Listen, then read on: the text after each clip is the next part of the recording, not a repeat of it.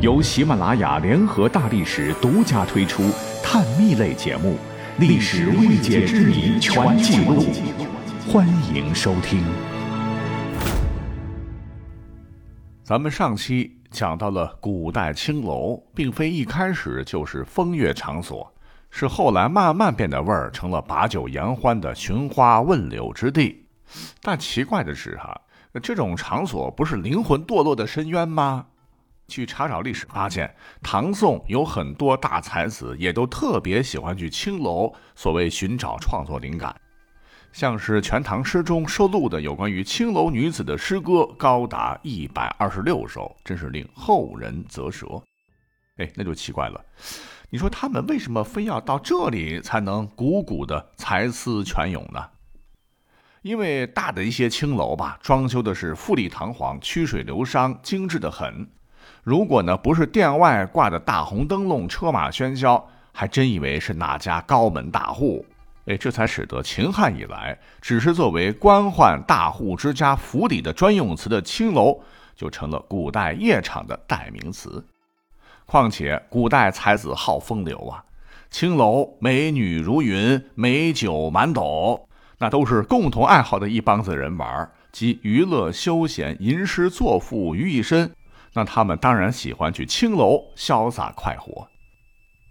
而作为青楼中的各位香粉胭脂，呃，以前不是说嘛，女子无才便是德。但是呢，这些花魁头牌，要么是落魄大户的女儿不得已卖身，是有文学造诣的，是识字的；或是美人胚子打小被卖，为捧为爵赚大钱嘛。收养者先花钱找来老师，琴棋书画样样培养，等出落大方后，高价卖给青楼接客，成为摇钱树。你像历史上著名的苏小小、鱼玄机、杜秋娘、薛涛、李师师、柳如是、董小宛、陈圆圆、梁红玉、马香兰，皆属于此类。不光是才貌双绝不说，更是留下了不少传世诗文，在文学史上都占据一席之地。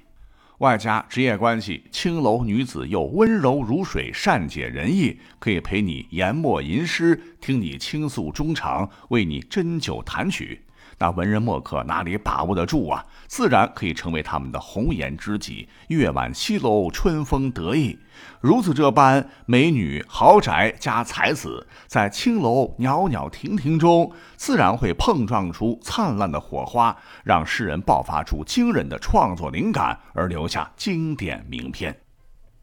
再如我们熟知的伟大诗人李白、白居易、杜牧、温庭筠、欧阳修、苏轼、唐伯虎等大才子，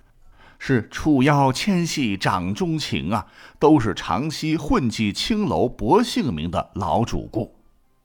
其中最厉害的，莫过于北宋大才子“衣带渐宽终不悔，为伊消得人憔悴”的刘永。被宋仁宗御批且去填词，直接上了科举黑名单，导致其人生大部分时间都流连于烟花巷陌，写下大量词作，署名奉旨填词柳三变，一生作词一百九十首，全部收录在《乐章集》中，但写给青楼歌女的词儿就占到一百五十首。那最后甚为有趣的是。作为这个特殊行业，就是青楼的经营场所，除了老鸨、美人儿以及浪漫的词人，你会发现在不少影视剧里边呢，也很写实的呈现了店内的一批特殊的工作人员形象。这便是和妩媚娇娘反差极大的一群抠脚壮汉。那么青楼为什么要豢养这样一群五大三粗的家伙呢？很多朋友是百思不得其解啊！其实呢，原因很简单，